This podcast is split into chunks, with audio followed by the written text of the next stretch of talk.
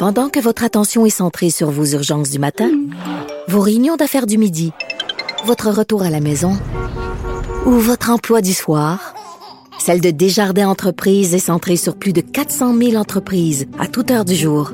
Grâce à notre connaissance des secteurs d'activité et à notre accompagnement spécialisé, nous aidons les entrepreneurs à relever chaque défi pour qu'ils puissent rester centrés sur ce qui compte, le développement de leur entreprise.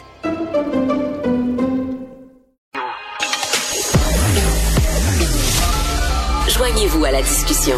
Appelez ou textez le 187 Cube Radio 1877 827 2346. Mais ce que ça a eu comme effet, ce projet de loi-là, qui a été adopté en 2019, ça a été de libérer davantage des criminels violents, de les remettre sur la route plus rapidement. Et on doit aussi considérer si une personne provient d'une communauté vulnérable ou est autochtone, considérer cet aspect-là. Le juge doit considérer cet aspect-là dans sa décision de détenir l'individu ou non. Ah, ça, c'est, on vient d'entendre Pierre Brochet, qui est le président de l'Association des directeurs de police euh, du Québec. Il parle de la loi C5 euh, qui a été euh, qui a été votée. Et on parlait dans ce cas-là aussi, le projet de loi C75 qui, euh, qui euh, envers laquelle euh, les, les, les, directeurs de police à travers le Canada sont d'accord, sont en désaccord. Ils en veulent pas de ça, de, de, de, voir qui, dépendamment qui tient l'arme, les, les sentences ou les remises en liberté fluctuent, varient. Avec nous, Maria Morani, qui est une ancienne députée fédérale, criminologue, docteur en sociologie, qui a écrit aujourd'hui dans le Journal Montréal, c'est possible d'avoir un code criminel québécois. On va voir les idées qui circulent euh, pour euh, pour réduire la violence euh, armée. Maria est avec nous. Bonjour. Bonjour Benoît. Merci d'être avec nous, Maria. Je lisais votre votre chronique aujourd'hui. Je trouvais ça, je trouvais ça intéressant. Et vous êtes dans la, la lignée là, des directeurs de police du Québec qui se demandent qu'est-ce qui se passe à Ottawa? Mais moi, moi, je vous dirais, euh, ça fait des années que je trouve que euh, à Ottawa, ils sont très, très peu à l'écoute euh, de ce qui se passe dans les provinces. Puis en même temps, je trouve qu'ils sont complètement déconnectés du terrain. C5, comme vous le disiez, c'est c'est un des éléments, mais C75 aussi, à tel point que même les premiers ministres de, de plusieurs provinces ont écrit une lettre pour dire à Justin Trudeau que il y en a marre, quoi. Ils sont faut arrêter quoi. Et, le pire dans tout ça, c'est l'argumentaire. L'argumentaire est complètement euh, déconnecté, euh, euh, soi-disant pour, disons, régler le problème de la surreprésentation carcérale des personnes issues des minorités et des autochtones. Ben, on va faire en sorte d'enlever des peines minimales pour des délits avec arme à feu. On va faire en sorte de libérer les gens plus rapidement sous caution ça n'a absolument aucun sens parce que c'est une stratégie libérale euh, qui existe depuis 1996 mmh. d'agir sur la détermination de la peine, soi-disant pour régler le problème des surreprésentations. Puis ça n'a jamais fonctionné, ça fonctionne pas. Alors quel est cet argumentaire-là, Maria, qu'on ne comprend pas, ni vous, ni moi, ni les directeurs de police? Ben, moi, moi, je, je trouve que c'est très idéologique. C'est euh, euh, il doit avoir, euh, il doit écouter des élites là qui n'ont jamais mis leurs pieds sur le terrain, qui qui savent pas trop.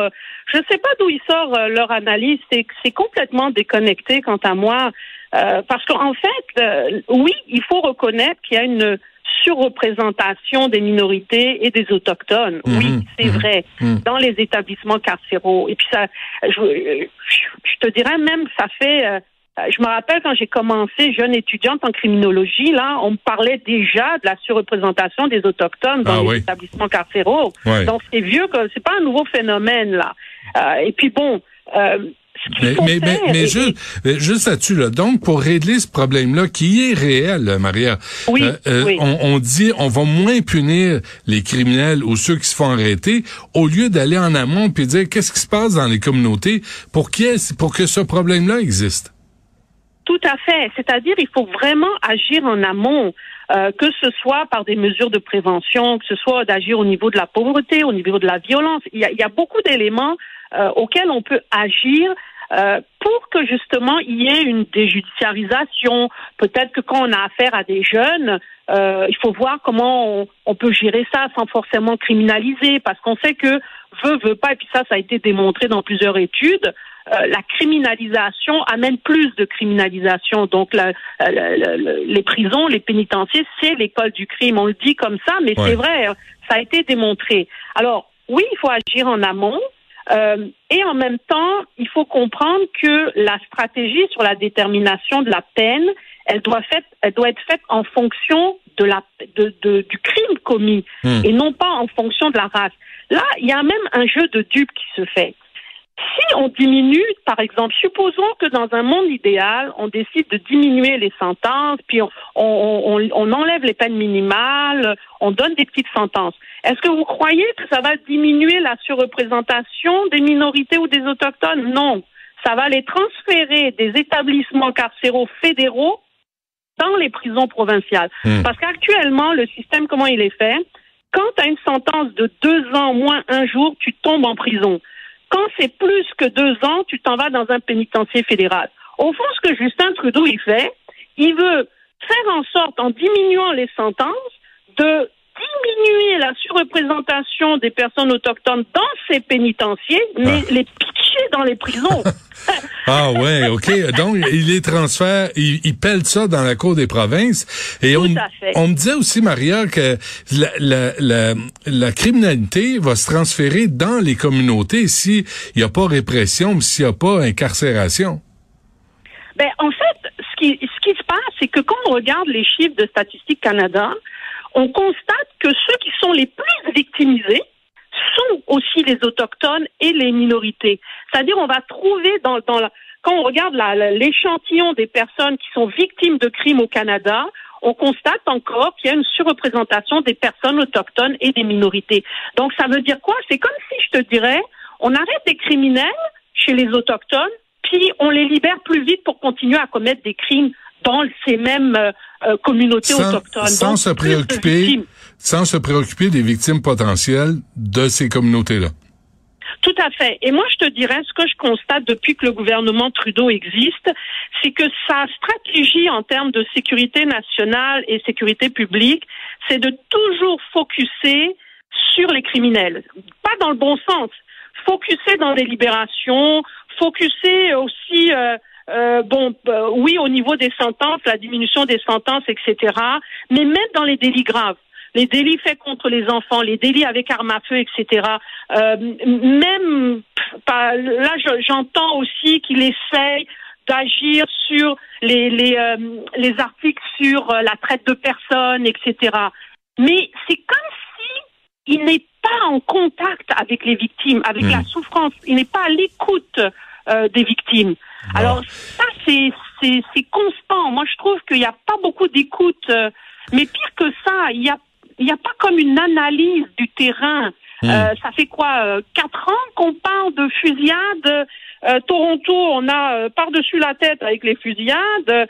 Ottawa, Gatineau aussi. Chez nous, ça fait quatre ans que ça n'arrête pas. Puis hmm. d'un coup, qu'est-ce qu'on entend?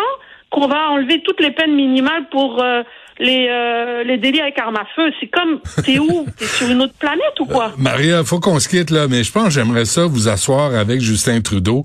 Puis ah, juste, ah mon Dieu, j'aimerais ça vous entendre.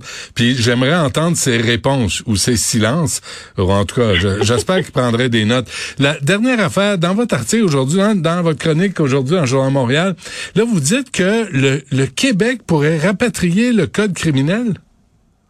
Ben, écoute, le, le, code criminel, les codes criminels, en fait, les droits pénals, euh, avant qu'il y ait euh, la fameuse union euh, euh de, de, de, 1867, là, ben, chaque province avait son propre code criminel, appelons-le comme ça, là, même si ça s'appelait pas comme ça à l'époque, mmh. et ils géraient leur propre pénitencier. Même dans la loi constitutionnelle, il est dit hein, qu'avant que le Parlement va le ordonner autrement, ben, euh, l'Ontario et le Québec continuent de gérer ces pénitenciers, etc. Donc, ce que j'essaie de dire, c'est que techniquement, les, les, provinces avaient ce droit-là, ils le géraient, ok? Autant les pénitenciers que leur propre euh, droit pénal. On n'est pas euh, quand ils ont fait l'union, ils se sont fait un petit peu avoir. Il y a eu une transition qui s'est faite où les, les, les provinces continuaient de gérer leur code criminel et puis les pénitenciers, jusqu'à que le fédéral euh, se réapproprie, si tu veux, ces pouvoirs-là. Mais si on regarde l'Australie, c'est une c'est un pays fédéré comme nous, hein. Mm. Euh, les États-Unis aussi, mais ils ont un droit pénal fédéral et ils ont un droit des droits euh, des États, des ah, droits pénaux des États, bien sûr. Et moi, je trouve que le système australien est vraiment génial parce qu'ils ont dit au fond, toi, le fédéral, au niveau criminel, tu vas juste gérer la fraude fiscale, euh, l'importation des drogues illicites, la pêche illégale, l'immigration clandestine, mais tout le reste, là, nous, on va s'occuper de ça. Hmm. Et chaque État décide, parce qu'au fond, un code criminel, c'est quoi? C'est un système de valeurs. Ça dit comment toi, tu veux vivre et comment tu veux sanctionner les gens qui commettent des crimes. Aux États-Unis, plusieurs États ont, ben, tous les États ont leur code criminel. Et oui, il y a aussi un code criminel fédéral. Mais tous les États ont leur code criminel. Par ah, exemple, il y a des États qui ont la peine de mort, hmm. puis il y en a d'autres qui n'ont pas de peine de mort. Euh, tu as des, par exemple, en Australie, tu as des États qui sont pour les peines minimales, puis il y en a d'autres qui ne le sont pas, qui sont moins dans les peines minimales, il y a matière, dans les peines maximales. Il y a matière à réflexion et à négociation. On va revenir là-dessus, à Maria Mourani. J'invite les gens à lire votre chronique dans le Journal Montréal. As-tu vu ça, comment je t'ai vous voyez tout le long? Mais moi, hein? ça me gênait un peu de non, mais, par après. Non, mais je me, je me suis cru à Radio-Canada pendant un moment. je me suis dit, je, suis fier de moi, là. J'ai réussi à passer à travers. Bon, Maria Mourani, c'est toujours un plaisir. J'espère qu'on va se reparler bientôt. Avec grand plaisir, Benoît. Merci. Salut.